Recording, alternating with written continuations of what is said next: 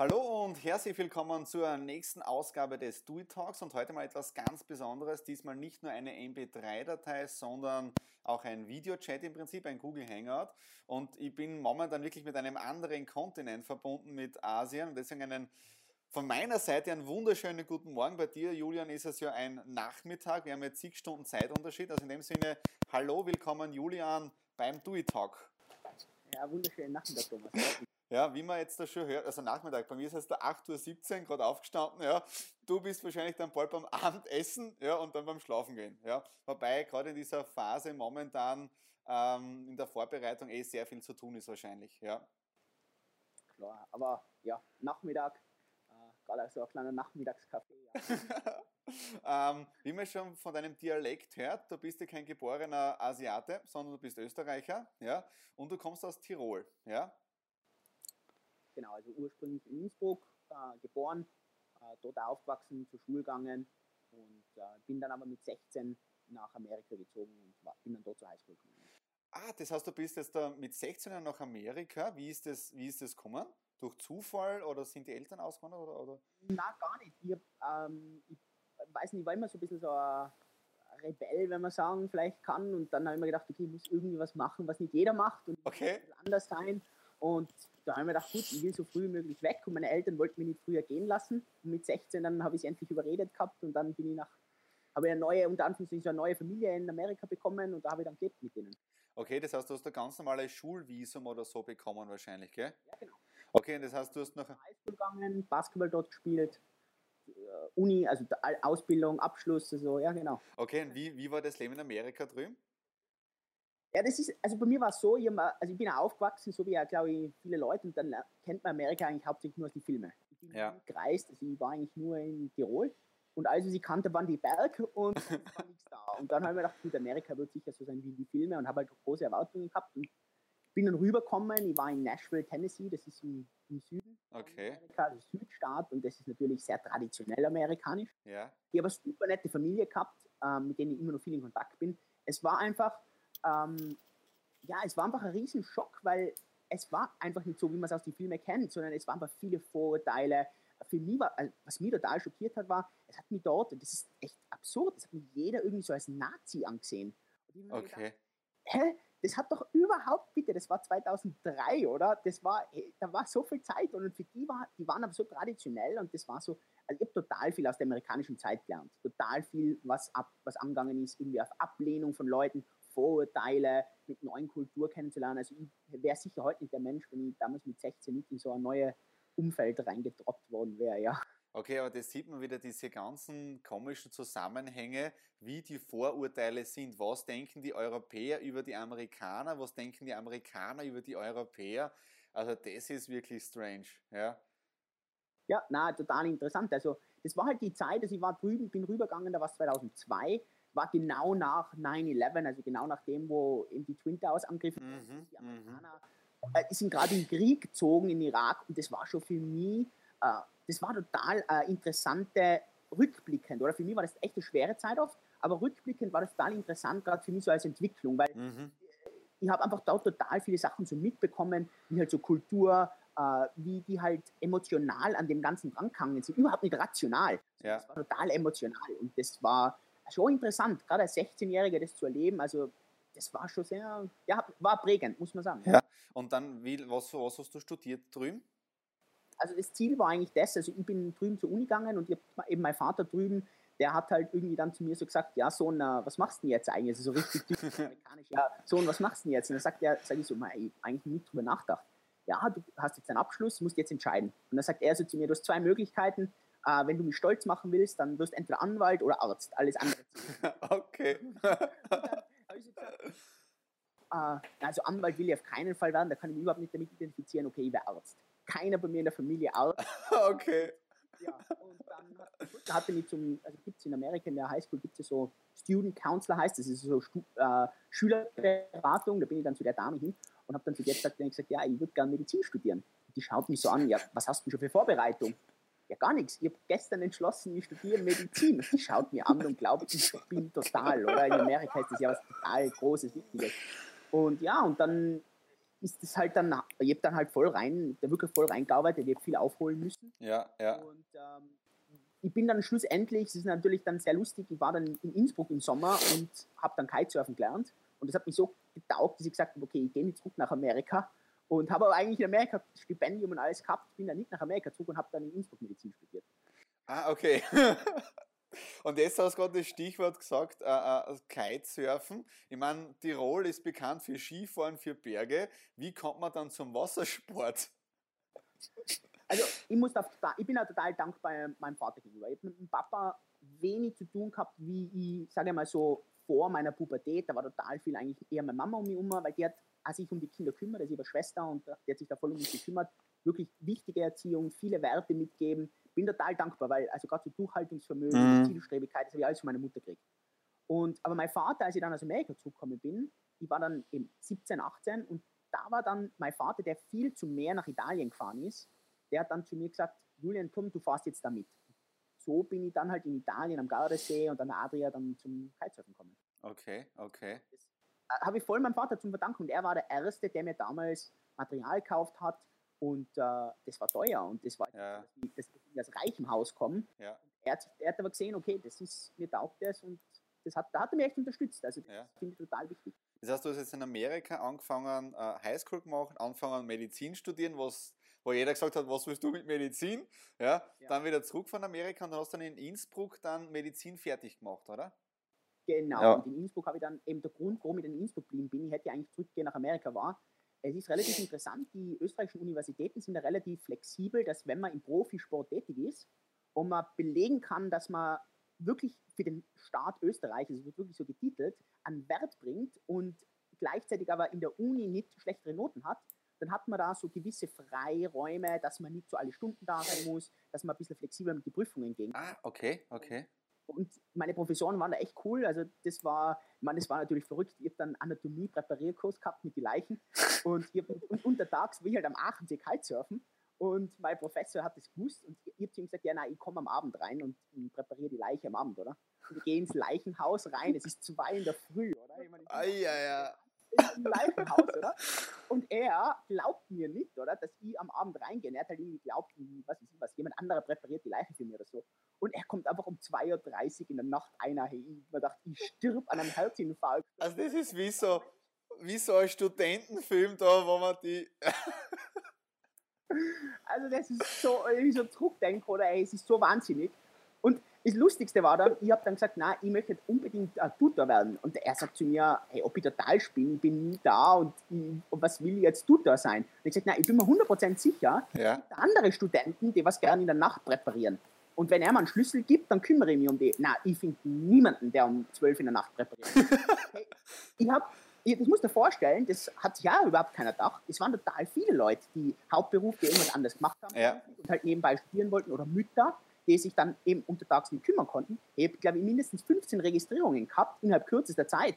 Und das war für mich halt total gut, weil ich dadurch im Wissen total aufgegangen bin, obwohl ich nicht untertags in der Uni sein habe müssen, sondern eben untertags Kitesurfen haben können. Ja, war, ja. Also, muss ich sagen, es viele Zufälle, aber ich würde jetzt nicht sagen Glück, sondern einfach, ich habe halt echt versucht, ich habe halt jedem erklärt, was ich vorhabe, was ich machen will und die waren begeistert und die, haben, die, haben das, die wollten mir das halt nicht äh, verhindern, oder? Und dann so ist es halt dann vorangegangen, ja. Aber das ist genau dieses Sprichwort, das kennst du eh, beim Reden kommen die Leute zusammen. Also man muss ja nur richtig kommunizieren, ja. Und dann ist es fast nie ein Thema. Und was hast du noch aus dem Skysurfen dann weitergemacht? Oder wie lange hast du noch studiert? Oder wie lange ist das gegangen? Genau, also ich habe dann ganz normal studiert, also ich bin mit 18 angefangen, ich bin dann 2000, also es war 2004, habe ich, hab ich ins, bin ich immatrikuliert, ich habe dann 2010 promoviert, mhm. ähm, ich habe dann medizinischen Doktortitel gekriegt, habe dann immer die ganze Zeit Kitesurft und dann war halt eben so der, der Scheidepunkt, was mache ich jetzt? Und ich habe gewusst, ich war damals 24, ähm, Kitesurfen, das ist, ich war zwar richtig gut bezahlt, aber ich habe gewusst, das wird ist ja Sport auf Zeit. Das ist jetzt nicht mhm. etwas so wie bei uns, wo man sagt, als Fußballer, man kann auch noch mit 35, 36, mhm. wenn man richtig gut ist, richtig Geld verdienen, sondern ich wusste, das geht jetzt nur ein, zwei Jahre und dann muss ich, muss ich was Richtiges machen. Und anfangen. ja, ja, ja. Und ich habe dann im Krankenhaus angefangen arbeiten, auf der Unfallchirurgie. Hey, und ich habe innerhalb von kürzester Zeit gemerkt, das ist nicht das Richtige für mich. Mhm. Das war mhm. für mich so 70 Stunden Wochen, äh, ich habe da einfach Sachen gesehen. Ich bin ein total sensibler Mensch, das hat mich total mitgerissen. Oder ich habe da Leute gesehen, die sind in meinem Alter, die haben plötzlich das Unterbein weg. Oder? Und die waren davor irgendwie Sportler und plötzlich haben die kein Unterbein mehr, also kein Schienbein mehr gehabt. Mhm. Das war für mich, das hat mich so mitgenommen. Und im Studium, weißt du, jeder sagt zu mir, ja sag mal, spinnst du, oder? Du hast das studiert. Äh, man, und jetzt, jetzt kannst du kein Blut sehen und dann. das, für mich war das total anders, oder? Ja, ja. Studium gemacht, weil es mich interessiert hat. Und ja, und dann war ich mit 25 und dann habe ich mich halt umorientiert und bin eher ins Geschäftsleben eingestiegen. Ähm, ja, kannst du dir vorstellen, wie das meine, Mut meine Mutter damals gefreut hat, als der Sohn nicht mehr Arzt ist, oder? Das war schon eine schwere Zeit. Ja. Okay, okay. Aber wenn du jetzt gesagt hast, Kitesurfen gut bezahlt, wie, wie kann man da verdienen jetzt da? Also, ähm, wenn, da, wenn das jemand hört und der ist Sportler, dann, also ich kann halt den wichtigsten Tipp, den ich immer gebe, ist, man muss sich immer in die anderen Personen oder in die anderen Firmen reindenken. Mhm. Wenn ich als Sportler da bin, dann ist immer das Ziel für mich, ja klar, ich würde gern gute Ergebnisse haben im Sport oder ganz oben sein oder viel reisen. Also bei mir war halt Reisen, ich wollte total viel reisen. Ich bin zehn Jahre lang durch die ganze Welt gereist. Durch mhm. Aber das Wichtigste war halt, ich habe mir immer überlegt, wenn ich das will, ich muss irgendwas geben. Mhm. Meine Firmen, was wollen die? Die wollen Umsatz, ist klar. Und ich habe damals einen Vertrag halt ausgehandelt und der hat mir im Prinzip unter Anführungszeichen alles ermöglicht, dass ich am Umsatz bei einer Firma äh, in den neuen Märkten beteiligt worden bin. Mhm. Das war eine französische Firma und ich bin dann halt in ganz Asien unterwegs gewesen, ich war in ganz Südamerika unterwegs, viel in Amerika und die war halt an den Umsätzen. Ich habe das halt klipp und klar so gemacht. Wenn ich viel Marketing mache, wenn ich viele Produkte rauskriege, wenn Leute viele Kites kaufen, viele Boards kaufen, kriege ich da einen hohen Mitschnitt. Mhm. So war das halt, auch wenn Kitesurfen per sehr, sehr niedrig bezahlter Sport ist, ich habe halt immer unter Anführungszeichen immer so ein bisschen die Option, eine, so ein bisschen den Weg umrum genommen und das hat mir halt da total viel ermöglicht. Ja. Okay, na, das klingt ganz gut. Also hast du da schon deine unternehmerischen Fähigkeiten äh, äh, zum Spiel oder ins Spiel gebracht? Ja, auf jeden Fall. Also mein allererstes Mal, das ist eine Geschichte, da bin ich fast von der Schule geflogen in, in Innsbruck.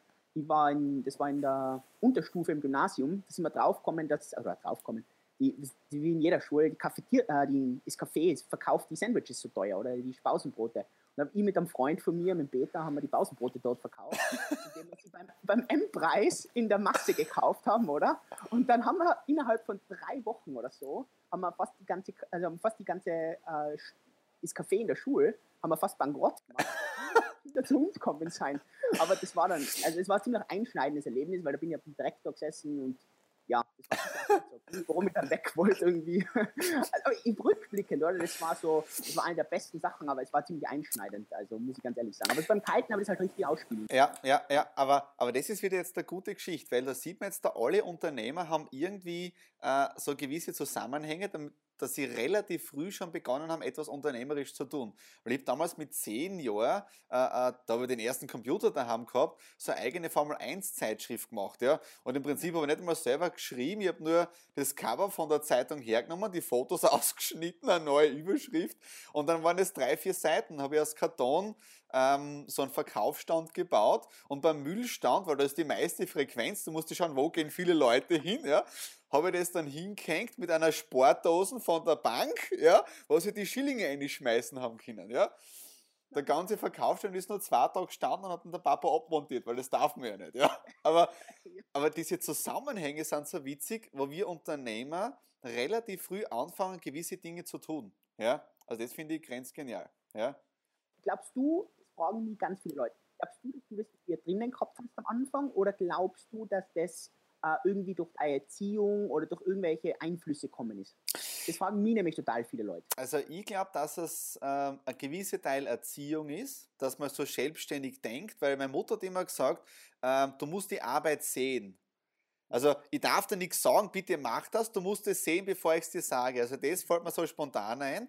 Und dann natürlich, du musst einen Willen haben und ich glaube, es gehört schon ein bisschen das Naturell auch dazu, dass du als Person passt. Ja? Also wenn ich jetzt da anschaue, ich bin auch der älteste von zwei Geschwistern, die haben im Prinzip die gleiche Erziehung bekommen. Ja? Also da muss schon ein gewisses Gehen, will ich jetzt nicht sagen, aber ein gewisser, gewisses Interesse, glaube ich, dabei sein. Ja, ja, ja. also ein guter Punkt. Ja. Ja, ja. Viele Leute, die was da nicht immer, ob das also mit deiner Mutter, das finde ich interessant, das ist ein guter Punkt. Ja. ja, ja, also es gehört schon Erziehung auch dazu, ja, und dass man dann gewisse Freiheiten, glaube ich, dann hat, etwas auszuprobieren. Auch wenn dann der, der Rüffel kommt, das darfst du so nicht, ja. Aber das, das ist normal, ja, und durch diese ganzen Dinge lernst du. Oder, oder eine andere Geschichte, ich habe mich schon immer für Finanzen interessiert, deswegen war ich dann wahrscheinlich auch acht Jahre in der Finanzdienstleistung, ja. Aber das Witzige ist da viel interessanter, ich war in der Volksschule Kassier, in der Hauptschule Kassier, in der Pfarre war ich Kassier, bei der Feuerwehr war ich Kassier. Ähm, dann da war der Job acht Jahre lang in der Finanzbranche und jetzt bin ich bei unserem Lions Club seit fünf Jahren Schatzmeister, was im Prinzip auch Kassier ist. Ja? Also anscheinend vertrauen mir die Menschen immer das Geld an, aber das nicht schon seit zwei Jahren, sondern seit, jetzt bin ich erst 34, jetzt kann ich sagen, seit über 20 Jahren. Ja? Jetzt, ja? jetzt kann ich bald schon so, jetzt kann ich bald so ein Logo machen, since äh, 1995. Ja? ja. Finde ich, find ich echt interessant. Ich rede echt mit vielen schlauen Leuten weltweit, oder? Und auch jetzt eben mit dir. Das ist immer, kommen immer so die gleichen Schemata hoch. Also ja, ja, ja, ja, ja. Aber äh, wenn, wie du vom Skysurfen dann weg bist, das heißt, du hast einen super Vertrag gehabt, hast deinen Umsatz mitverdient. Und was hast du aus dieser Zeit dann mitgenommen? Weil jetzt da tust du, jetzt tust du nur zum Hobby Skysurfen wahrscheinlich, oder? oder? Also ich habe voll, nein, nein, also ich tue jetzt nur mit zum Hobby. Also ja. Ich bin jetzt immer nur mit den gleichen Firmen befreundet, unter Anführungszeichen, und ich kriege immer nur mein Material, dass ich das selber nutzen kann. Ja, ja, ja.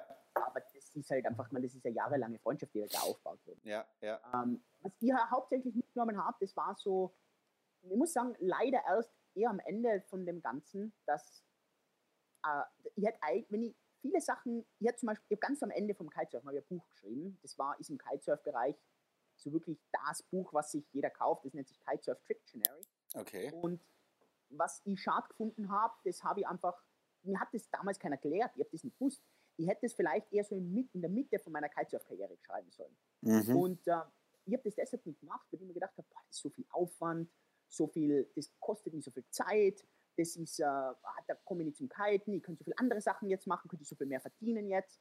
Und es war echt erst, wo ich so richtig verstanden habe, was ist nicht skalierbares Einkommen, was ist skalierbares Einkommen. Okay, ja, ja, ja, ja. Einkommen nicht passiv. Ja. Hätte ich das früher verstanden, dann hätte ich das vielleicht besser kombiniert. Ja. Weil für mich sind zum Beispiel die, die, die monatlichen Einnahmen, die ich durch mein Buch heute noch habe, hey, die sind so, dass ich heute noch davon leben könnte. Und das ist schon unglaublich, wenn ich mir das vorstelle, das ist jetzt fast vier, fünf Jahre her, wo ich es geschrieben habe. Das ist schon relativ fantastisch, oder? Und ich hätte es halt damals eigentlich nur besser ausschlachten können das war so das Hauptding, was ich mitgenommen habe. Na klar, du, ich, ich habe heute nicht den Drang, viel reisen zu müssen. Ich war wirklich, ja, war, es gibt, glaube ich, nicht, wo ich nicht war. Also es gibt, ich war halt im Kitesurfen über, also außer wo halt irgendwie kalt und schneelig. außer in Innsbruck heute, in der Heimat. ja, genau. Also das ist so mein, das mein Hauptding, was ich halt so mitgenommen habe. Also das hätte ich schon, wenn ich zurück, also das fragen mich viele Leute, hätte ich was anderes gemacht. Das wäre so mein Hauptding, was ich anders mache. Mhm, mhm, mhm. Und das ist eh gerade erwähnt, skalierbares Einkommen, sprich äh, passives Einkommen, ja. Und ich habe ja vor ein paar Wochen mal einen Podcast produziert, so mit dem niemand über passives Einkommen erzählt, ja. Äh, weil die Geschichte ist immer das, auch wenn du jetzt ein passives Einkommen hast, die Frage ist immer, wie viel Geld bleibt bei dir und wie viel reinvestierst du wieder? Was sagst du da dazu, zu dem Thema? Weil auch wenn du jetzt, weiß ich nicht, 10.000 Euro im Monat kriegst, wenn du 12.000 ausgibst, bist du trotzdem pleite. Genau, also ich bin ja da total ein großer Fan. Also heute zum Beispiel, ich lebe, also ich gebe nie mehr aus als 50 Prozent von dem, was ich verdiene. Nie. Also okay, okay. Äh, teilweise, das ist sicher einschneidend und viele Leute verstehen das aber mir oft nicht. Mhm. Es ist total oft, dass die Leute, die wissen, ich verdiene jetzt nicht schlecht, ich bin jetzt nicht reich, ich verdiene nicht schlecht. Aber die Leute wissen, äh, dass sie gut verdienen. Und dann fragen sie, ja, warum gehst du jetzt heute nicht aus? Und sagen, ja, das ist mir jetzt steuer. Da sagen sie, das verstehen sie nicht. Oder? Ja, ja. Geld. Sagen, nein, ist bei mir jetzt im Budget nicht drin. Da sagen sie, ja, das verstehe ich nicht. Ja, das ist, und dann sagen sie, aber das gibt es ja nicht. Da sagen ja, nein, weil ich gehe, ich gebe zum Beispiel das Monat nur XYZ aus und das ist die Hälfte von dem, was ich einnehme. Mhm, mhm. Viele Leute, glaube ich, sind halt da total radikal und ich habe also ich habe ein Buch gelesen, da war ich relativ jung, das war zufällig, dass ich das gelesen habe. Das ist, äh, ich weiß nicht, ob es das auf Deutsch gibt, ich habe das auf Englisch gelesen, das heißt ähm, Der reichste Mann von Babylon. Gibt es auf Deutsch, ja. Okay, also ist eines der wirklich krassesten, genialsten Bücher, die was ich halt damals gelesen habe. Ja. Er sagt halt immer, du sollst 10% deines Goldes sparen. Und also im Prinzip das 10% des Geldes, was du verdienst. Und ich habe das halt damals angefangen und bin immer höher mit dem Prozentsatz drauf.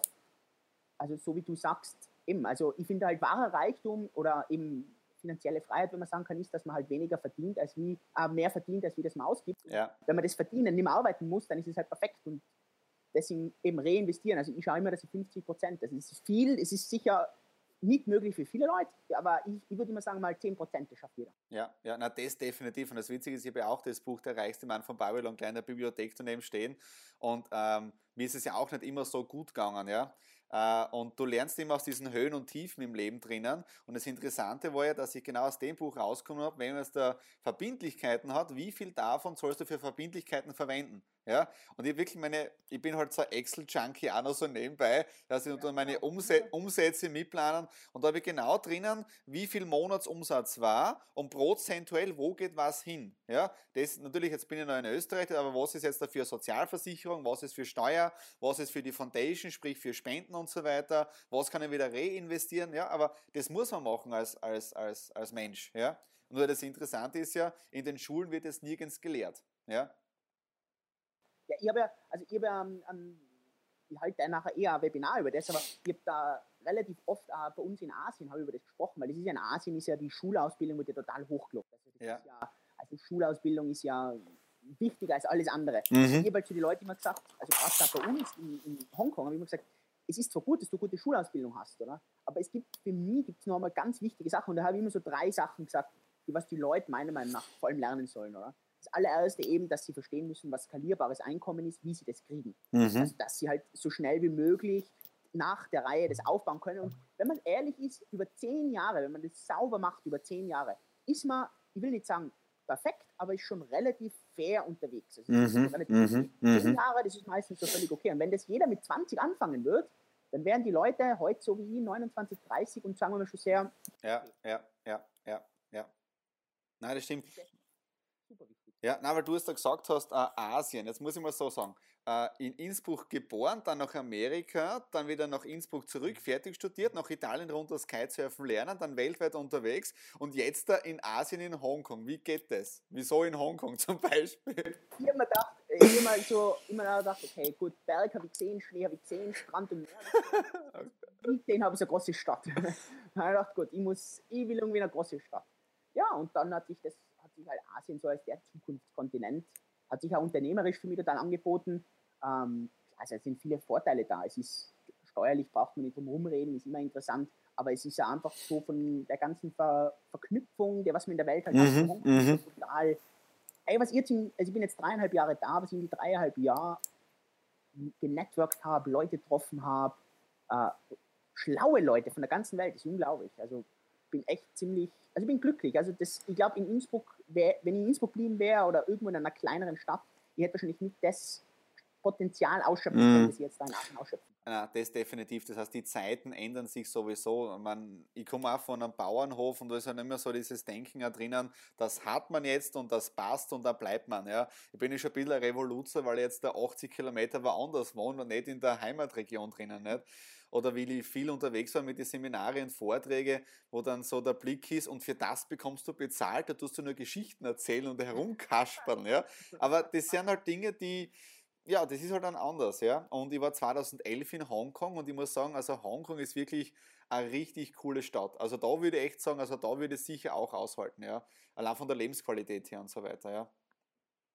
Also es ist sicher, man, klar, ich bin jetzt dreieinhalb Jahre da, ich bin, ich glaube nicht, also ich muss jetzt schauen, was wir nächstes Jahr machen, ich und meine Freundin. Ähm, ist nicht, nicht so ganz klar, was ich mache. Ich weiß nicht, ob ich in Hongkong bleiben werde. Mhm, mh. Äh, jetzt vor allem mit dem Buchstart und so, also das wird sicher mehr international wieder. Ja, ähm, ja, ja, ja. Irgendwann ist halt, es ist halt wirklich eine Stadt, Stadt, Stadt. Also mehr mhm. Stadt als Hongkong kriegst, glaube ich, vielleicht nur in New York, vielleicht in Singapur, aber sonst kriegst du nicht mehr Stadt, oder? Ja, ja, ja, ja. Das wäre vielleicht immer wieder nett, weniger Stadt. Ja, ja, ja, ja, ja. Und jetzt hast du gerade gesagt, äh, dein aktuelles Projekt, ja, äh, das Buchprojekt, wie heißt der Buchtitel? Buchtitel heißt, äh, auf, also auf Deutsch heißt er 25 Geschichten, die ich am Jüngeren selbst erzählen würde. Ja, ähm, ja.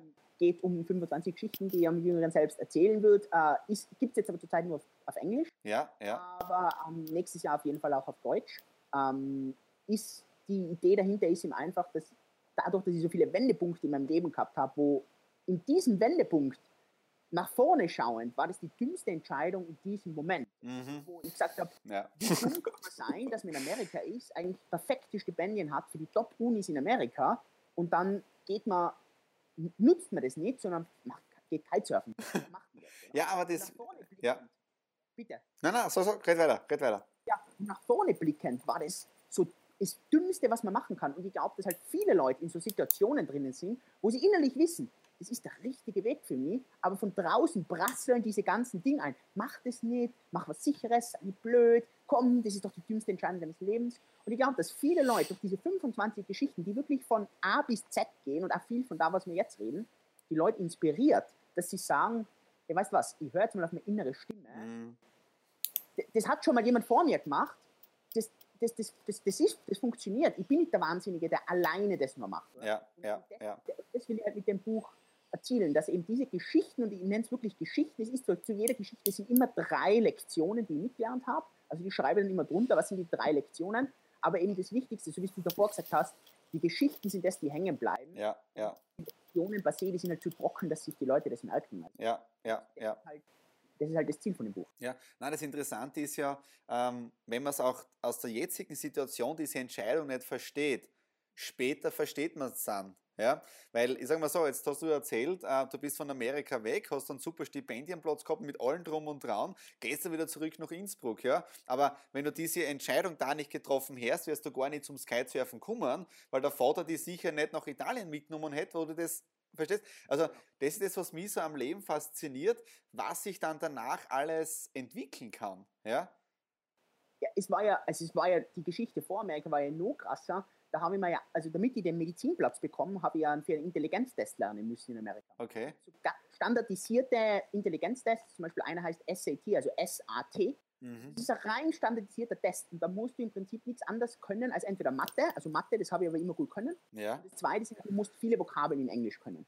Und ich war natürlich Englisch okay, aber das war jetzt nicht so, dass ich sage, äh, mal bitte, das ist meine zweite Sprache oder Ja, ja. das ist ein Hochintelligenztest in Englisch. Jetzt, was, was habe ich da an? Ich habe drei Monate lang das englische Wörterbuch auswendig gelernt. Okay. Drei Monate lang und ich bin fast wahnsinnig geworden, weil ich meine, lerne mal ein Wörterbuch. Oder die sind ja wirklich schwierige Wörter da drin. Ja, ja. Und ich habe das drei Monate lang da und die Leute haben mich immer ausgelacht während den drei Monaten. Ich bin total. Und ich habe dann hab perfekten Testscore gehabt. Ich war unter die Top 1% in Amerika. Oder so. Deswegen habe ich die, das Stipendium gekriegt. So, und jetzt musst du dir vorstellen, alle Leute lachen über mich in diesen drei Monaten und sagen zu mir, was ich für ein Vollspinner bin. Dann habe ich ein gutes Testresultat und dann nutze ich es nicht. Jetzt kannst du dir vorstellen, denen, die was mich drei Monate lang ausgelacht haben, an und zu hören kriege, ob ich eigentlich ein Vollspinner bin. Ja. Und okay, und um jetzt die Geschichte über fertig zu ziehen, ich habe da äh, bestimmte Lerntechniken gelernt. Äh, Gerade über, da gibt es ganz interessante Sachen. Äh, das nennt sich vor allem Memory Palaces, also Mhm. so Erinnerungspaläste aufbaut und so Mhm, Lokalitäten, mhm, mhm. man sich das leichter merkt. Und da gibt es ganz spezielle Techniken und ich habe das halt damals gelernt. Und ohne dem hätte ich gar nie Kitesurfen und Medizin gleichzeitig machen können. Wäre gar nicht gegangen, weil, ich, weil dieser Zeitaufwand gar nicht möglich gewesen ist. Und da ich aber so viel schneller lernen kann als die meisten Leute, und das ist nicht, weil ich so schlau bin, ganz im Gegenteil, das sind einfach Techniken, die man lernen muss. Und ich habe das halt gelernt und kann dadurch viel schneller lernen als der normale Mensch, unter Anführungszeichen. Könnte aber jeder machen. Die Leute lernen es so nicht. Und dadurch habe ich Medizin und Kitesurfen gleichzeitig machen können. Ja, ja. Gerade damals, ist, wo ich mir gedacht habe, die haben voll recht, über drei Monate meines Lebens verschwendet, oder? Und danach hätte ich aber gar nicht Medizin gelernt, äh, weil, es weil es kapazitätenmäßig gar nicht gegangen wäre. Ja, aber im Prinzip, was sind drei Monate im Vergleich zu einem Lebensalter von, weiß ich nicht, 80 Jahren? Ja, wenn du jetzt hernimmst, 80 Ich war Jahre. damals 17, Ja, sicher. jeder Tag. Na, echt cool. Äh, und jetzt da bist du eben komplett selbstständig, machst Beratungen, glaube ich, in Hongkong. Ja? viel auch, genau. Ja. Ganz viel in Asien, ganz viel in Asien, viel in Thailand auch, weil ich halt da die letzten Jahre viele Kontakte aufgebaut habe. Ähm, genau. Da, Mhm. Also wir machen, ich, ich mache ganz interessante, äh, ganz nette Projekte. Das sind äh, Wohltätigkeitsprojekte in Afrika habe ich das auch. Äh, eben Beratung für afrikanische Startups, afrikanische Firmen, die habe ich da über Hongkong kennengelernt. Okay. Und das, sind, das ist aber alles kostenlos. Und da eben da das sind circa drei Stunden die Woche, da machen wir Skype und äh, das ist total interessant. Also ich, das ist so nett, oder? Ich habe da zum Beispiel eine Firma, die machen so eine Fischzucht, das, das sind junge Unternehmer, ganz jung, oder? Und die wollen eine Fischzucht aufbauen und da geht es halt um, also ich, das ist so, ah, ich weiß, das erinnert mich halt so, als wie ich eben zwölf war Ja. halt da das, ist, das tut mir halt im Herzen gut, oder? Und die, die Leute sind hungrig, die wollen halt, also jetzt nicht hungrig im physischen, sondern hungrig im mentalen Ja, ja, ja. weiter, oder? Und also, ja, und das, äh, ja, das macht mich halt schon, also ich, ich will, das Wichtigste ist halt für mich, ich will immer zurückgeben? Und äh, ja, das dafür. Das ist genau das, äh, da gibt es ja diesen Buchtitel auch vom Adam Grant, ich weiß nicht, ob du das kennst, äh, das Prinzip von Geben und Nehmen. Ja? Und äh, der unterteilt die Menschen in drei Kategorien. Der erste ist der Geber, ja? Äh, der, der mittlere ist der Tauscher, der gibt nur dann etwas, wenn er etwas wieder zurückbekommt, ja. Und der dritte ist dann der Nehmer, ja. Und dann sagt natürlich der Adam Grant in Studien, sagt er, wer glauben Sie ist ganz oben bei der Karriereleiter? Der Geber, Tauscher oder Nehmer, ja. Und natürlich denkt man intuitiv, ich auch, ja. Der Nehmer ist ganz oben, der spricht, der über Leichen geht, ja. Und dann sagt er, Nehmer ist ähm, Genau, der Nehmer. Äh, der Geber ist ganz unten. Und dann denke ich immer für mich persönlich, super, Thomas, bist wieder mittendrin, machst immer alles anderen recht und schaust, dass alles läuft, aber selber vergisst auf dich. Ja? Und dann sagt er, und wer glauben Sie ist ganz oben? Ja? Und ich denke mir, ja, eh, der Nehmer. Und dann sagt er, nein, es ist wieder der Geber oben. Und dann denkt man, und dann denkt man, wieso, why? Ja? Und dann hat er natürlich eine simple Erklärung, weil der Tauscher und der Nehmer gehen über Leichen. Das heißt, dass du mit dem wieder irgendwann ein Geschäft machst, ist relativ gering. Ja? Aber weil der Geber so ein super Typ ist, wirst du mit dem immer wieder etwas machen. Ja? Nur das Problem ist, dass es halt nicht auf kurzfristig geht, sondern nur langfristig funktioniert. Ja? Das heißt, du, du erkennst die Früchte erst in ein paar Jahren, nicht nur kurzfristig. Ja? Also das ist natürlich eine tolle Erkenntnis für mich persönlich gewesen, ja, wo ich gesagt habe, okay, ich gehe meinen Weg mit meinen Werten genauso weiter und habe mich ja deswegen in der Vergangenheit dann von gewissen Unternehmen getrennt, nichts mehr weiter dann, weil es mich einfach nicht mehr interessiert. Ja? Und das ist das Tolle in der heutigen Zeit als Unternehmer, da musst du nur wissen, wie du arbeitest, ja. Weil wir machen jetzt da Google Hangout. Ich sitze in der Steiermark um 8 in der Früh, du in Hongkong beim Nachmittagscafé. Dazwischen sind tausende Kilometer, ja. Und trotzdem kann man miteinander kommunizieren, ja vollkommen. Ja. Ich, ich glaube auch, das ist, also du sagst total richtig, also mit Geben und Nehmen, hey, ich finde das so super. Also ich glaube heutzutage, oder, nach dem Wissen, also ich, ich sage zwar viele Leute, heute ist Wissen Macht, ich glaube, dass es immer weniger wird, mhm. äh, weil Wissen ist heute schon so etwas so leicht zu bekommen. Ja, also, ja, wenn ich ja, ja. Oder? Äh, äh, irgendwie, wir haben ein Problem jetzt, was ich jetzt mache, ich gehe jetzt da ins Google rein und innerhalb von fünf Sekunden bin ich mir fast zu 90% sicher, dass ich die Antwort weiß. Ja, was, ja. Was die, der Knackpunkt ist, ist eben, den Wert, den man Leute gibt, die Netzwerke, die man aufbaut, die Beziehungen, die man hält, oder? Und ich sehe das total. Also das, was du da jetzt gerade sagst, das resoniert da mit mir total. Aber ich muss also sagen, das, was du jetzt da gesagt hast, ist grenzgenial. Wissen ist zwar Macht, ich sage immer so, angewandtes Wissen. Weil heute, so wie du sagst, du kannst alles googeln. Wenn du was wissen willst, nimmst du das Smartphone her, googelst rein, hast sofort die Antwort da. Die Frage ist dann aber, was machst du mit dem Wissen? Das ist die Geschichte dann. Ja, setzt das dann um. Äh, ich habe jetzt am Dienstag so eine Projektbesprechung gehabt, wo es um ein Charity-Projekt geht. Gell? Und dann ist wieder das Thema gekommen, Zeitpläne, Timetables, wann machen wir was und so weiter. Da sage ich leider, wir können so viele Zeitpläne machen, wie wir wollen. Ja, wenn ihr nichts tut, dann wird der Zeitplan auch nicht halten, ja, weil dann werden wir in zwei Wochen sitzen und sagen, was hätten wir im Mai gemacht? Haben wir nicht gemacht, müssen wir nächstes Jahr anders machen. Und ich weiß auch schon bei der Firma, nächstes Jahr wird genau wieder das gleiche Thema genauso kommen, weil wieder nichts passiert ist. Also das ist, das sind immer diese ständig, also ich glaube, da suchen Menschen Ausreden, ja, damit sie ihn dann Vorwand dann haben, damit, das ist halt nicht gegangen. Ja, also grenzgenial. Ja. Ähm, wir sind jetzt, ja. Ja, also ich bin jetzt echt gespannt auf dein Buch. Also ich werde mir das auf alle Fälle auch äh, runterladen und bestellen dann. Äh, Englisch ist für mich eh kein Thema. Vielleicht können wir noch reden, wenn wir das im deutschsprachigen Raum dann gemeinsam machen. Ja. Gerne. Meines ist ja schon auf Englisch, ja. Genau. Das, und, und das ist genau wieder das. Deutsch und Englisch hast du aber beides schon fix fertig. Genau, genau. Ja, ja. Na, also ich sage mal so, der deutschsprachige Raum ist interessant, aber Englisch ist einfach die Weltsprache, ja. Und damit erreicht man einfach noch mehr Menschen, ja.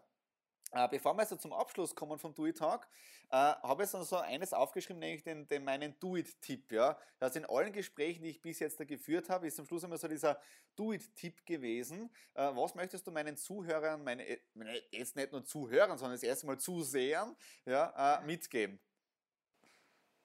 Viele Leute fragen mich, es ist, also was du mir da fragst, ist echt eine super Frage. Ähm, ich kriege eine Frage oft und die Frage ist, was ist etwas, was ich in meinem Leben von jemandem mitgenommen habe, das, was mir persönlich am allermeisten gebracht hat. Und das ist etwas, das hat der Jim Rohn immer gesagt, mhm. uh, das ist, du bist der Durchschnitt von den fünf Leuten, mit denen du die meiste Zeit verbringst. Mhm. Mhm. Und das ist so etwas Kraftvolles, wenn man sich das ehrlich überlegt. Man ist der Durchschnitt der fünf Leute, mit denen man die meiste Zeit verbringt. Und My Do It wäre, uh, für jeden, der sich jetzt anschaut, zuhört, ist, man soll sich mal die fünf Leute aufschreiben, mit denen man die meiste Zeit verbringt, Frau, Freundin, Kind, mhm. Arbeitskollegen, ganz egal, damit man sich einmal vergegenwärtigt, dass man wirklich dieser Durchschnitt ist. Egal, ob das jetzt das Einkommen ist, ob das ja. Gesundheit ist, ob das Nichtraucher, Raucher, Sportler, Nichtsportler, ganz egal.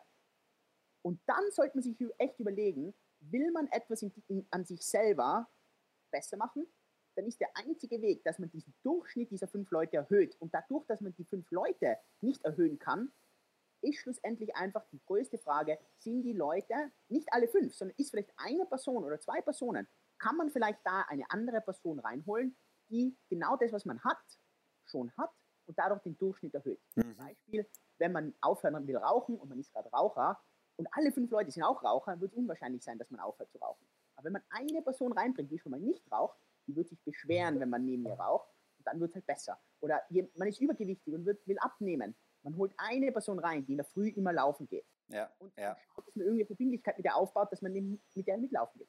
Und das ist mein Tipp, oder? Schau, wer sind die fünf Leute um dich rum? Bring gute Leute um dich rum, Leute, die einen hohen Durchschnitt haben.